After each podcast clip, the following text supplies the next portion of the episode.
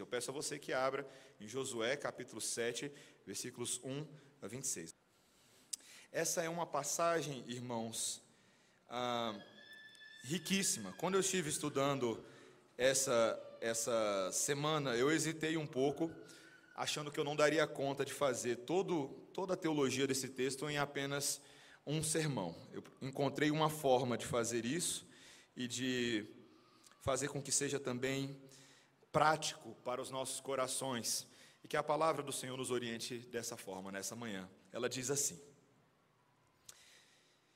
Prevaricaram os filhos de Israel nas coisas condenadas, porque Acã, filho de Carmi, filho de Zabdi, filho de Zera, da tribo de Judá, tomou das coisas condenadas.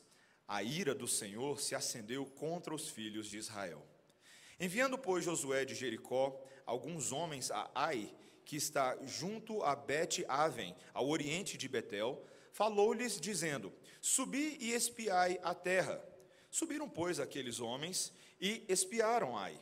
E voltaram a Josué e lhe disseram: Não suba todo o povo, subam uns dois ou três mil homens a ferir Ai.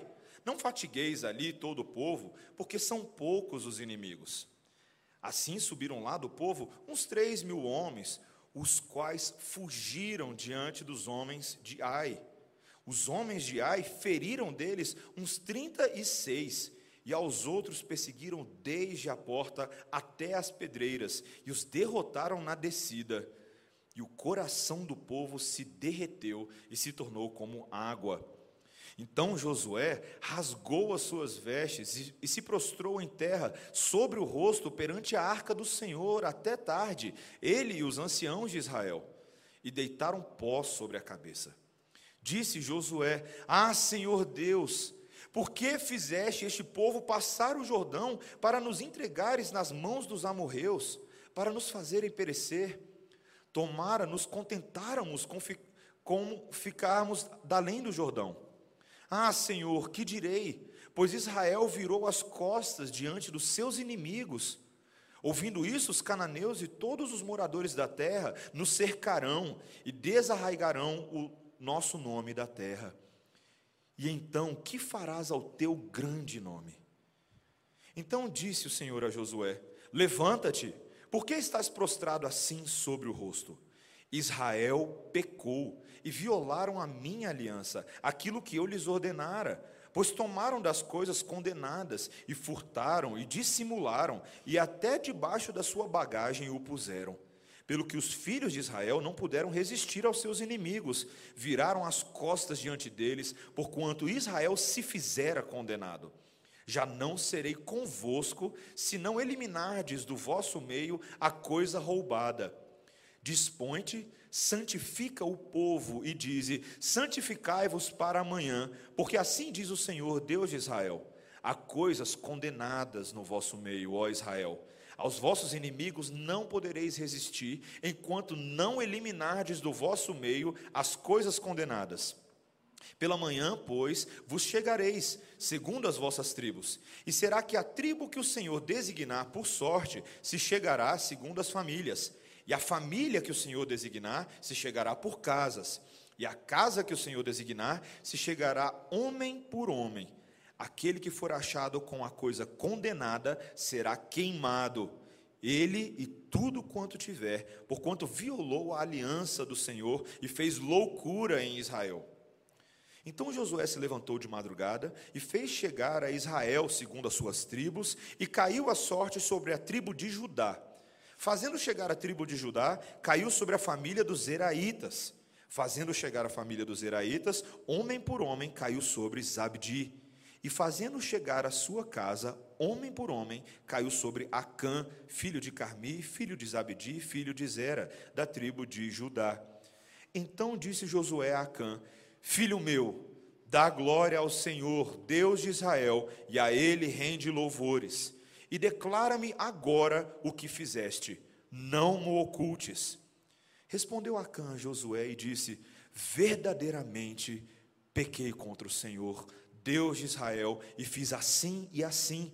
Quando vi entre os despojos uma boa capa babilônica e duzentos ciclos de prata e uma barra de ouro do peso de cinquenta ciclos, cobicei-os e tomei-os. E eis que estão escondidos na terra, no meio da minha tenda, e a prata por baixo. Então Josué enviou mensageiros que foram correndo à tenda, e eis que tudo estava escondido nela, e a prata por baixo. Tomaram, pois, aquelas coisas do meio da tenda e as trouxeram a Josué e a todos os filhos de Israel e as colocaram perante o Senhor.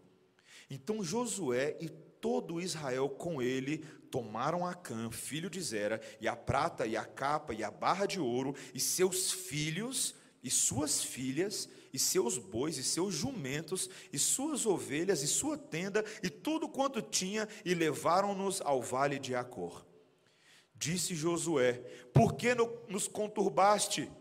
O Senhor hoje te conturbará. E todo Israel o apedrejou, e depois de apedrejá-los, queimou-os. E levantaram sobre ele um montão de pedras, que permanece até o dia de hoje. Assim o Senhor apagou o furor da sua ira, pelo que aquele lugar se chama o Vale de Acor, até ao dia de hoje. Essa é a palavra do Senhor. Vamos orar. Senhor, nós precisamos desesperadamente de Ti nessa manhã, para nos ajudar a compreender a Tua lei, a sobrevivermos quando chegarmos do outro lado e a olharmos para Cristo Jesus, no nome de quem nós oramos. Amém. Irmãos, ser ousado, atrevido, arrojado, é uma característica que muitos nos nossos dias acham que é essencial ah, para se dar bem na vida, não é mesmo? Você tem que ser um pouco ousado, ah, ousado, arrojado. Eu misturei as duas palavras, ficou ousado. Ousado, arrojado. Mas, na maioria das vezes, a Bíblia mostra que essa suposta ousadia e esse atrevimento humano não passam do antigo e tolo excesso de confiança, que tanto o livro de Provérbios fala e a palavra de Deus fala. Me lembra aquela famosa história do gatinho que um belo dia se vê diante de um espelho, e quando ele se olha no, no espelho, a imagem que ele vê é de um verdadeiro leão. E fica lá o gatinho, uau, se achando um leão. E assim ele convida todos os cachorros mais brabos da rua e passa a desfilar diante deles enquanto cita o Salmo 23: Ainda que eu ande pelo vale da sombra da morte, não temerei mal algum. Excesso de confiança Confiança que não corresponde à realidade e que não leva ao sucesso, e sim à ruína, ao desastre do homem que se coloca gratuitamente na boca do perigo. O motorista de trânsito que, pensando ser muito habilidoso, se coloca acima de todas as leis das vias, dirigindo tresloucadamente, coloca em risco a sua própria vida, coloca em risco a vida de outras pessoas.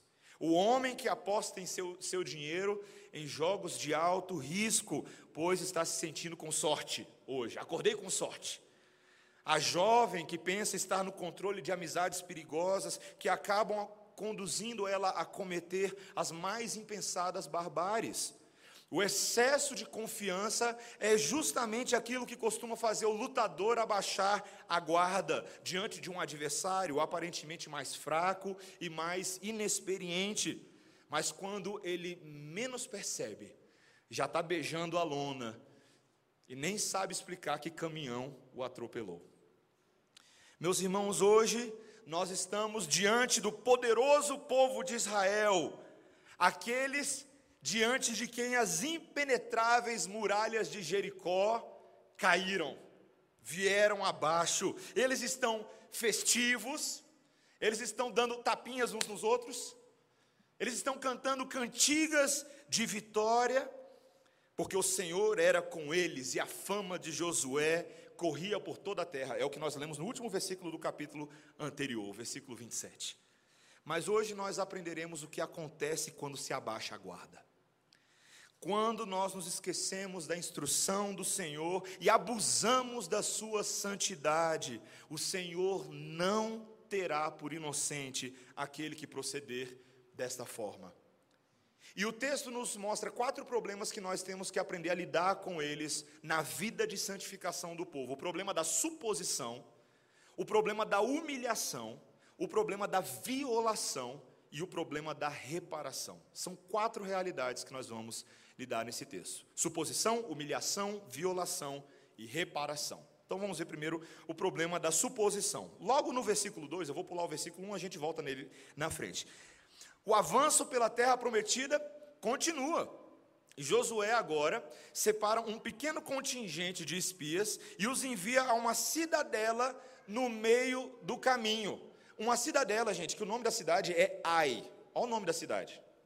Pode parecer engraçado em português, é ainda mais engraçado em hebraico. Porque o hebraico Ai significa a ruína. Esse é o nome da cidade, gente. A ruína. Imagina o povo de Israel, os israelitas ouvindo o nome da cidade no caminho e já começando a, a, a cantar alguns cânticos na sua cabeça. Ai, ai, ai, lá vem a ruína de ai. Imagina. Imagina. E, e meus irmãos, é exatamente esse o relatório que os espias trazem. Eles voltam daquela breve excursão e eles chegam para Josué muito claramente, a partir do versículo 3, e dizem: Olha, comandante, seguinte, a cidade é pequena, não vai dar nem para o cheiro. Faz o seguinte: manda só um pequeno exército, dois ou três mil homens, para não cansar o povo todo. Liquidou, fechou, bola para frente, o jogo continua, a gente não precisa se preocupar muito. E lá vai, Josué faz exatamente isso. Ele ouve a orientação dos espias, separa três mil homens e manda, e meus irmãos, ninguém poderia prever a surra que Israel tomou. Uma surra, sabe uma surra? 7 a 1? Uma surra. Meus irmãos, não somente o texto nos diz, nos versículos 3 e 4, que 36 homens foram feridos letalmente no caminho, essa é a ideia no hebraico, morreram como o povo de Israel fugiu, correndo da porta da cidade até as pedreiras, com o povinho de ai na cola deles, perseguindo, destruindo todo mundo pelo caminho. Uma surra. E o texto nos diz que algo terrível acontece no coração do povo, o coração deles se derreteu.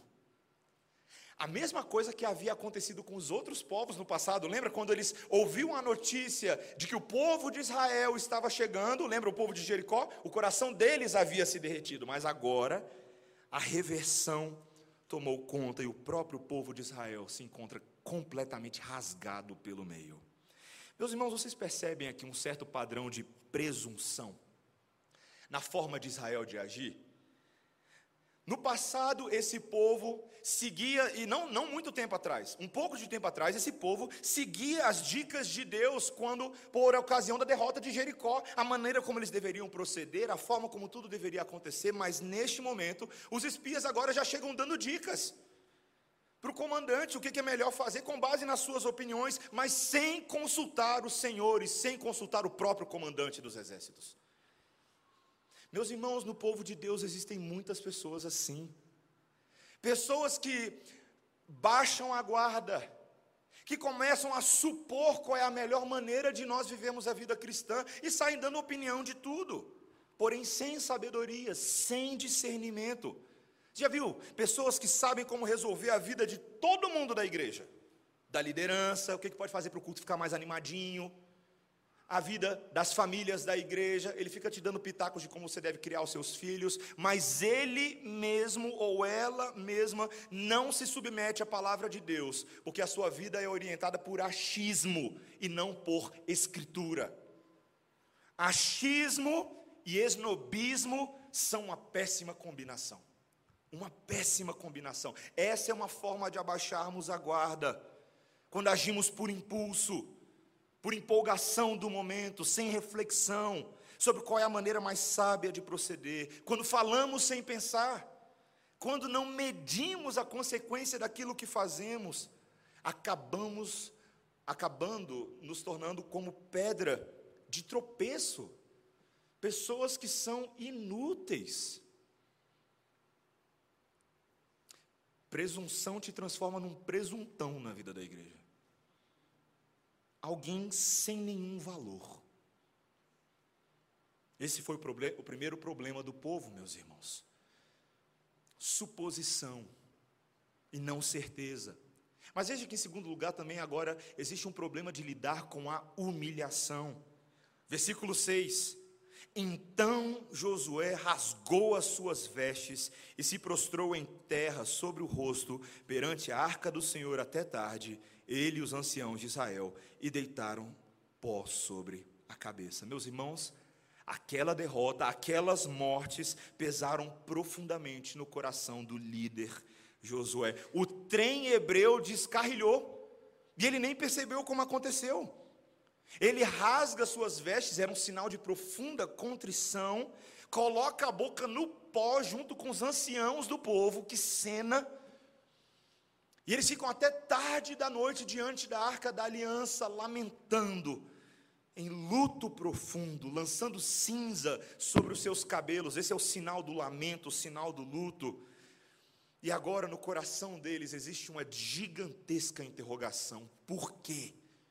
Por que, Senhor? Por quê? Veja, meus irmãos, essa é exatamente a atitude correta de um crente quando percebe o aparente desfavor de Deus sobre a sua vida. Ele não entra em crise existencial, ele não abandona tudo, ele vai até o Senhor em oração.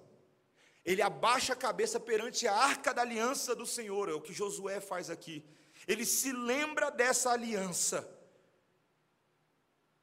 E ali ele apresenta suas dúvidas mais profundas, as suas angústias mais profundas. Ele reconhece o nocaute que ele tomou do pecado, o nocaute que ele tomou do seu inimigo. É assim que nós precisamos agir, meus irmãos.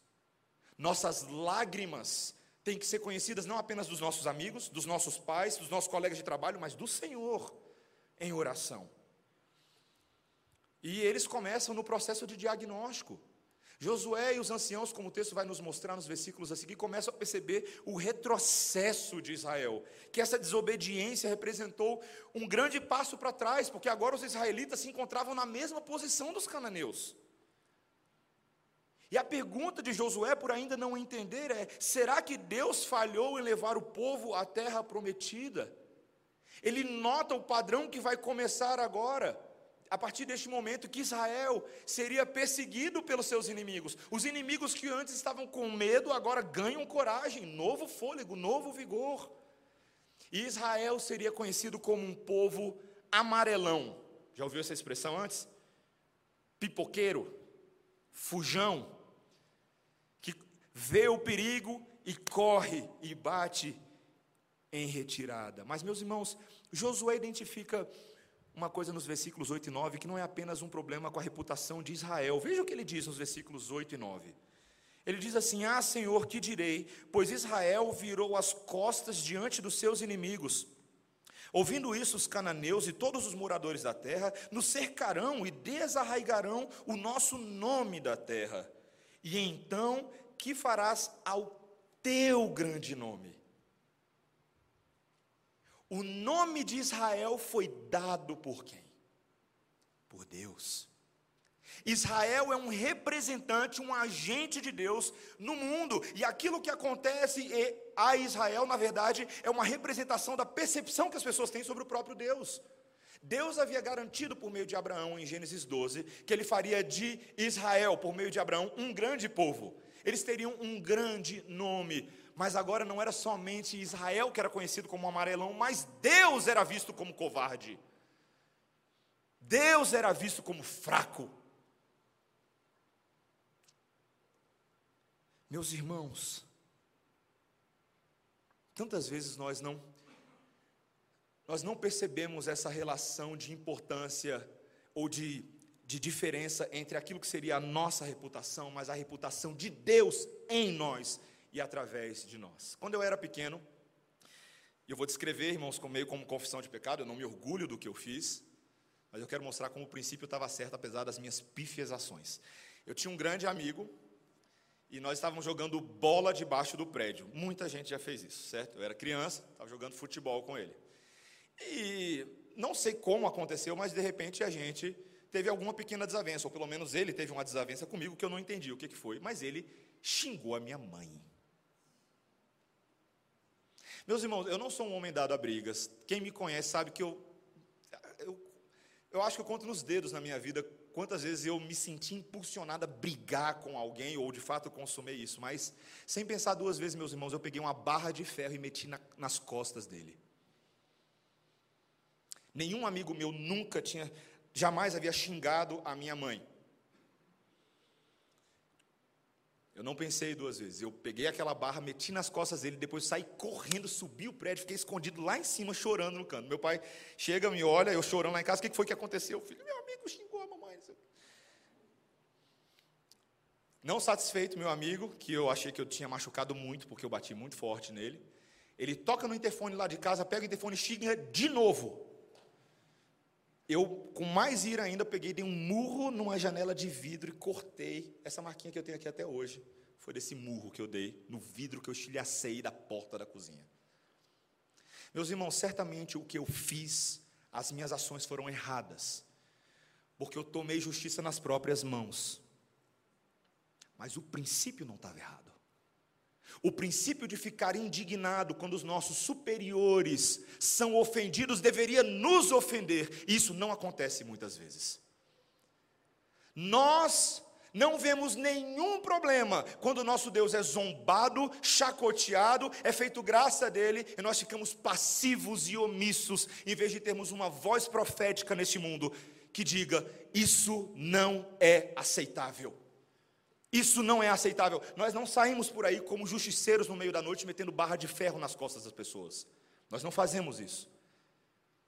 Não é o nosso chamado. O nosso chamado é pregar corajosamente a Cristo neste mundo e não se envergonhar dele. Paulo reconhece em Romanos, capítulo 1, versículos 16 e 18: Por isso não me envergonho do evangelho, porque é o poder de Deus para a salvação de todo aquele que crê. Nós não podemos nos envergonhar.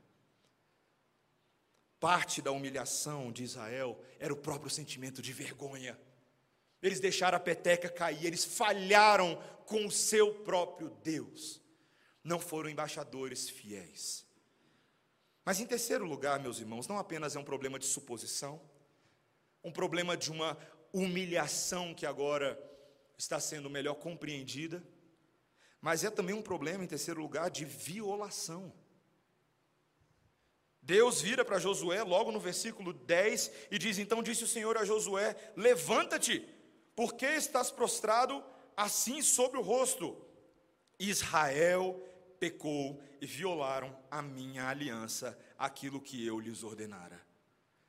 Retomando aquilo que ele fala no versículo 1, que a gente pulou, volte no versículo 1. O versículo 1 funciona como um, um resumo de toda a passagem, por isso que a gente pulou ele.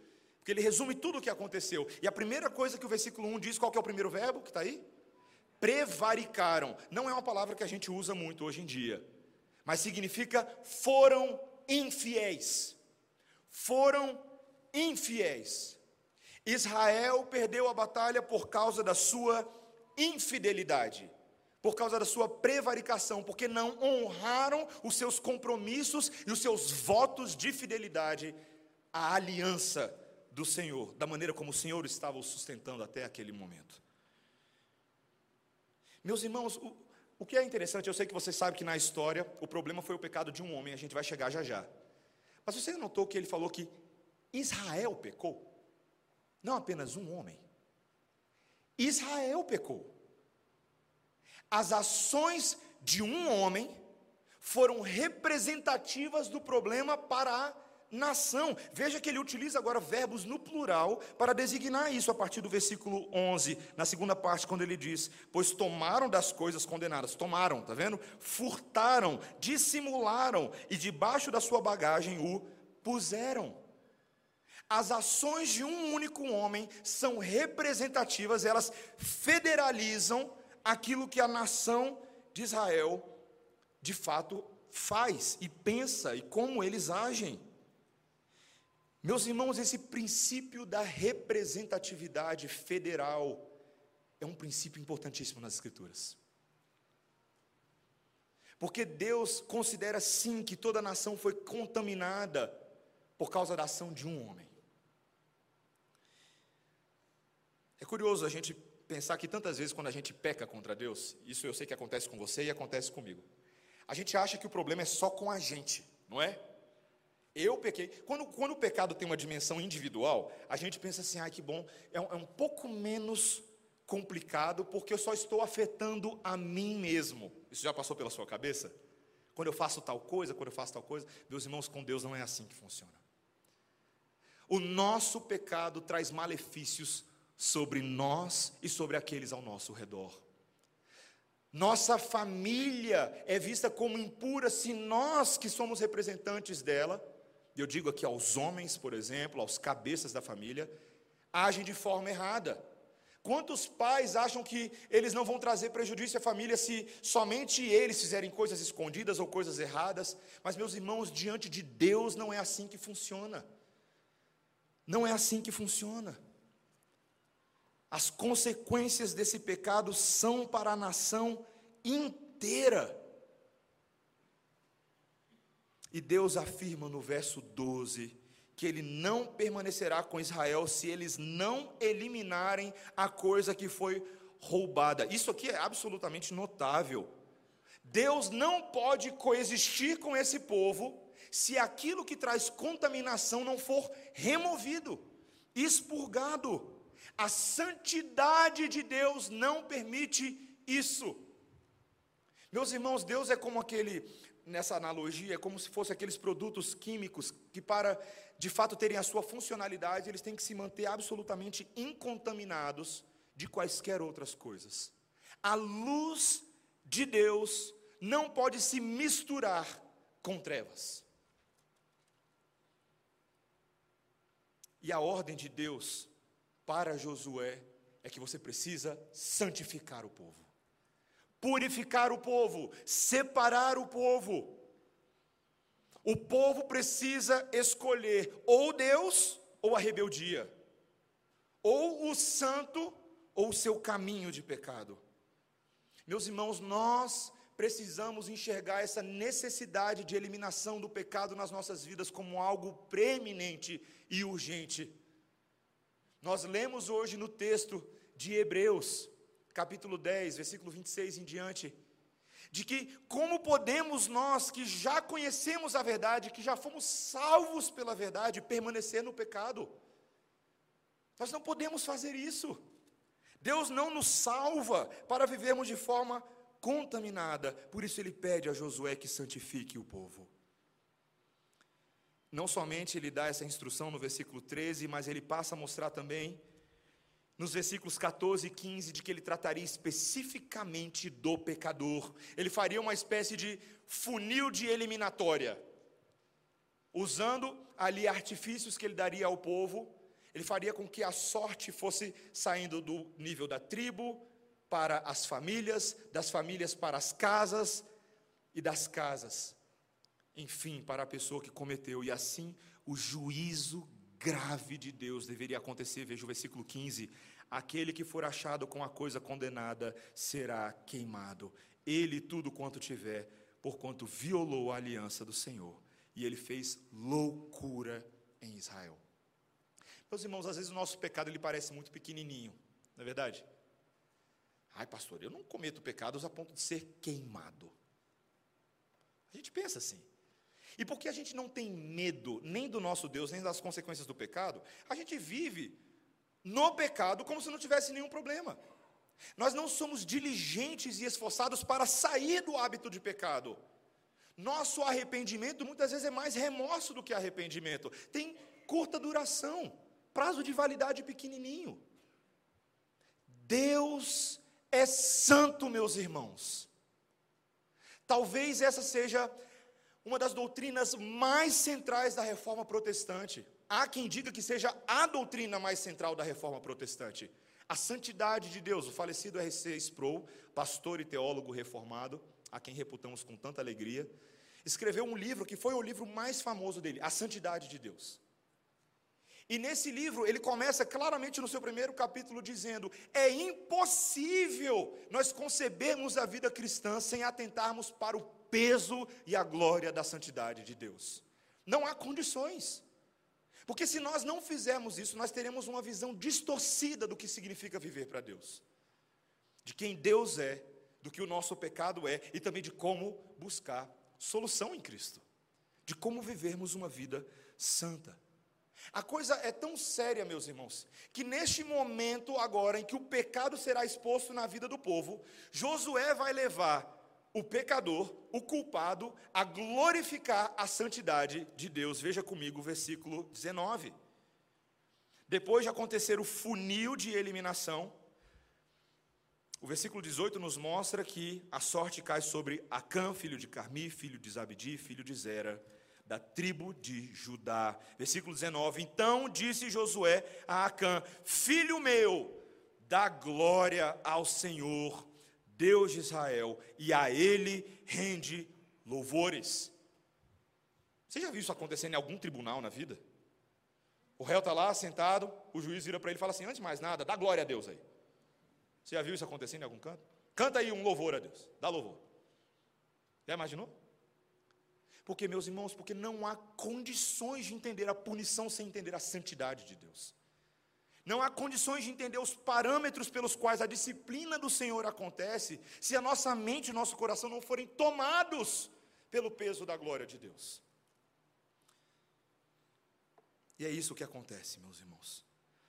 Acã lhe passa a descrever o seu pecado. Ele diz claramente no versículo 20: Verdadeiramente pequei contra o Senhor, o Deus de Israel, e fiz assim e assim, quando vim entre os despojos uma boa capa babilônica e duzentos ciclos de prata e uma barra de ouro do peso de cinquenta ciclos, cobicei-os e tomei-os, e eis que estão escondidos na terra por meio da minha tenda e a prata por baixo.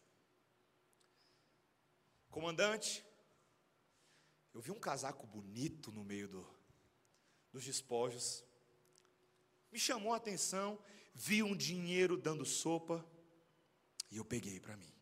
Ele descreve no padrão da queda do jardim do Éden: vi, cobicei, tomei. Não foi exatamente isso que Eva fez? Em Gênesis capítulo 3, versículo 6. Viu, viu que era bom aos olhos. Hum, que bacana cobicei, meu coração alimentou, nutriu o desejo, tomei. Meus irmãos, às vezes a gente se pergunta: o que, que, eu, tem, que, que tem que acontecer no país, no Brasil, para ele ficar melhor? Ah, tem que eliminar os corruptos, não é verdade?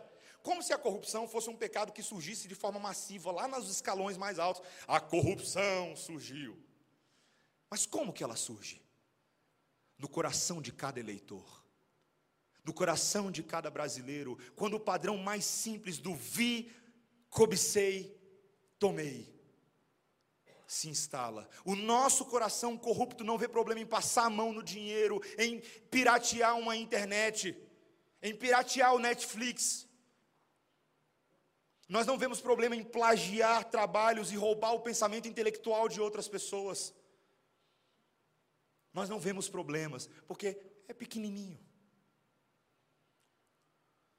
Meus irmãos, o problema é que eu e você constantemente violamos a aliança do Senhor. Parece duro, né? É duro mesmo. Não há cristianismo sem isso aqui que a gente está fazendo agora, meus irmãos. Não há. Se você quer um evangelho frufru, se você quer um evangelho em que eu ou qualquer outra pessoa fique passando a mão na sua cabeça, afagando o seu ego, é melhor você sair por essa porta agora mesmo. Porque esse não é o evangelho.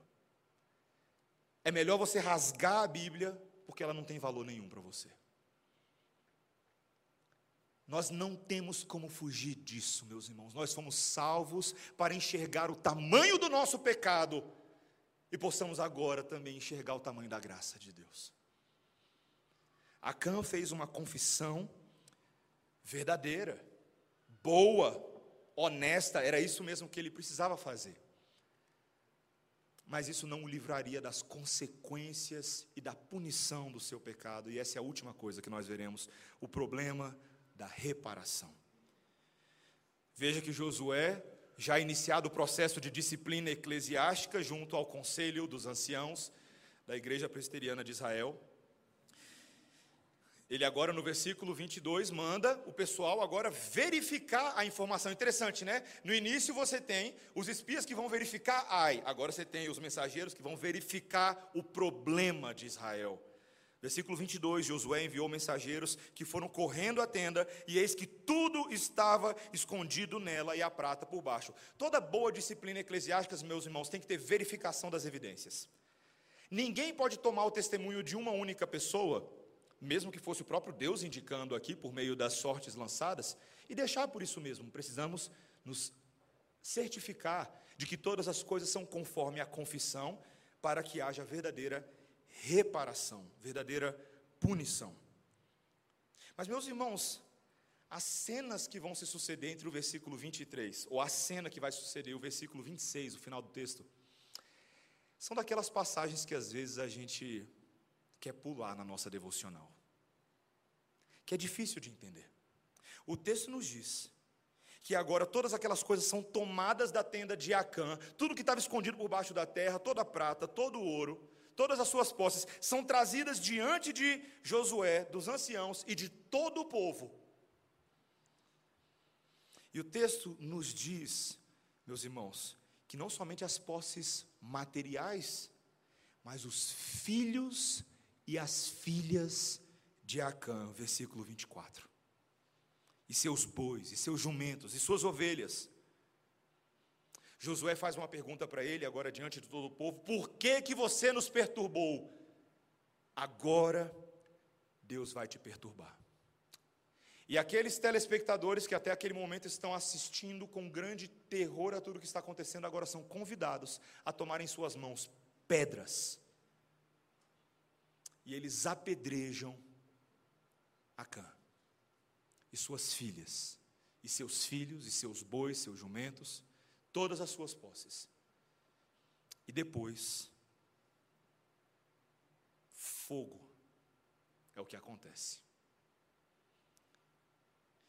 Meus irmãos, imagina você como israelita, imagina, imagina uma criança israelita de cinco anos de idade, um jovem, uma moça, assistindo e participando de tudo aquilo. Talvez você pense que eles estão tacando a pedra e pensando, ainda bem que não sou eu. Mas a cena que está sendo fixada e impressa nos seus, nas suas mentes é de que Deus é santo e com Deus não se brinca. Qual é a condenação da Bíblia que fala sobre fogo eterno? O inferno.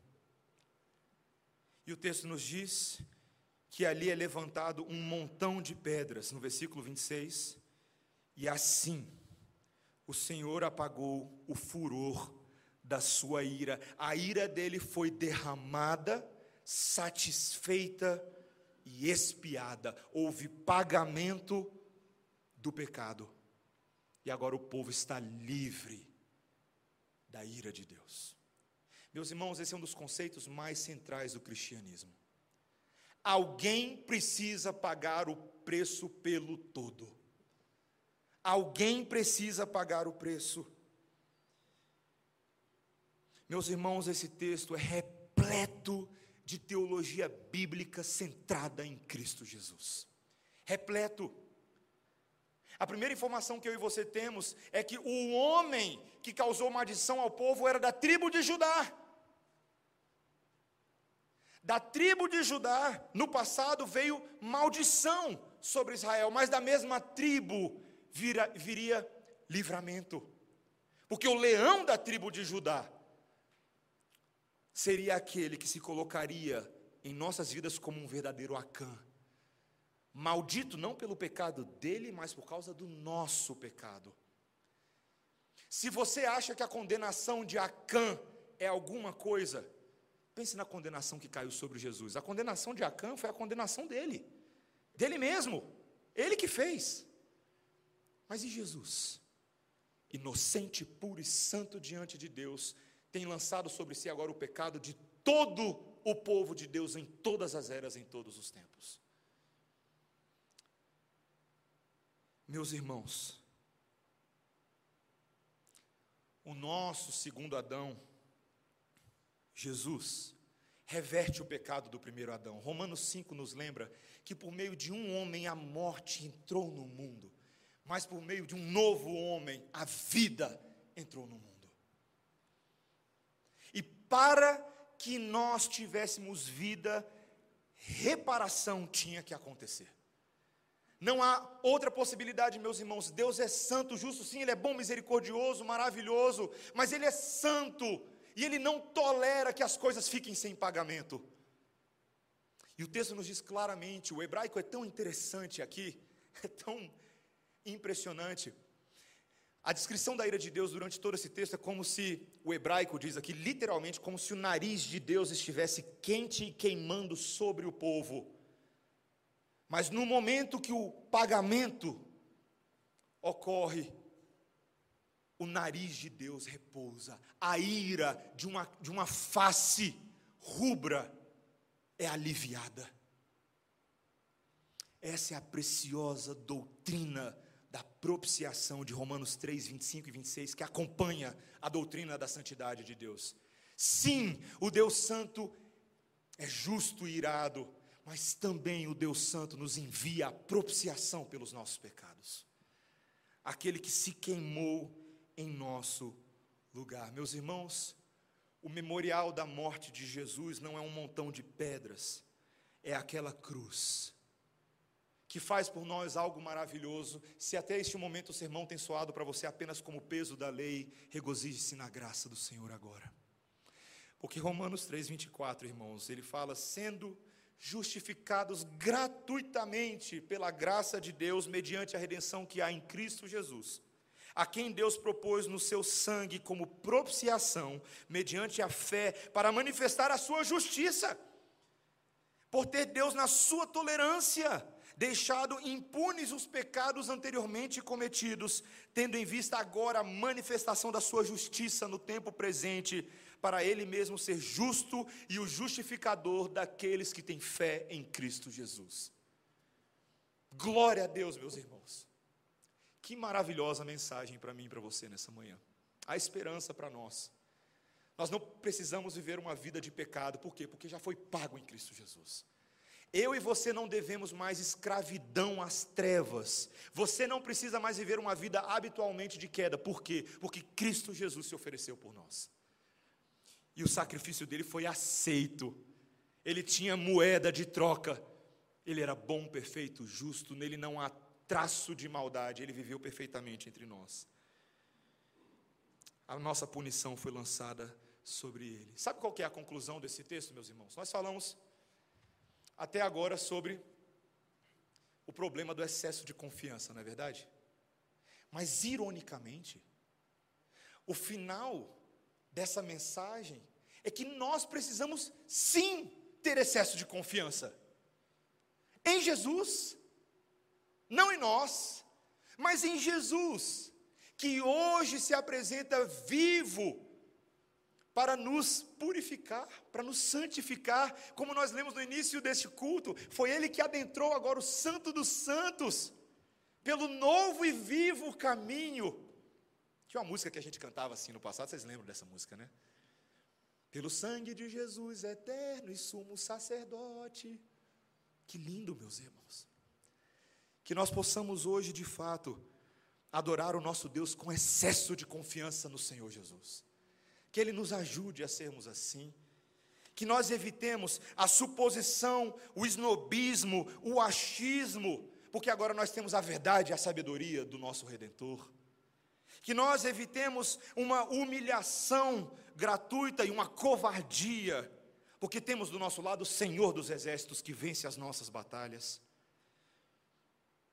Que nós jamais pensemos em violar novamente a aliança do Senhor porque o Senhor Jesus Cristo religou essa aliança, ele refez a conexão.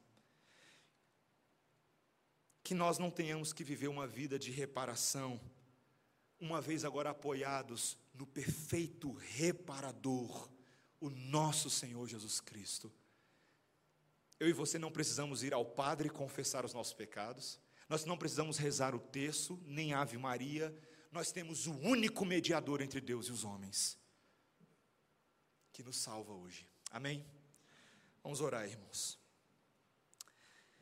Senhor Deus, nós estamos diante de um texto pesado, mas um texto também que aponta para Cristo e para a graça. Senhor, nós queremos te louvar nessa manhã, porque mesmo tantas vezes quando nós abaixamos a guarda diante do pecado e no inimigo, nós nos esquecemos que estes já foram derrotados na cruz. Ainda que eles tenham efeitos hoje e eventualmente nos façam beijar a lona, Senhor, nós temos o santo que nos ajuda a andar em santidade. Queremos ser santos como Ele é santo, esse é o nosso chamado, Senhor. Pela fé no Filho de Deus e na força do Espírito Santo, nos ajuda, Senhor, a sermos santos como Tu és santo. Ajuda-nos a levar a sério a vida cristã, Senhor, a não brincarmos em serviço.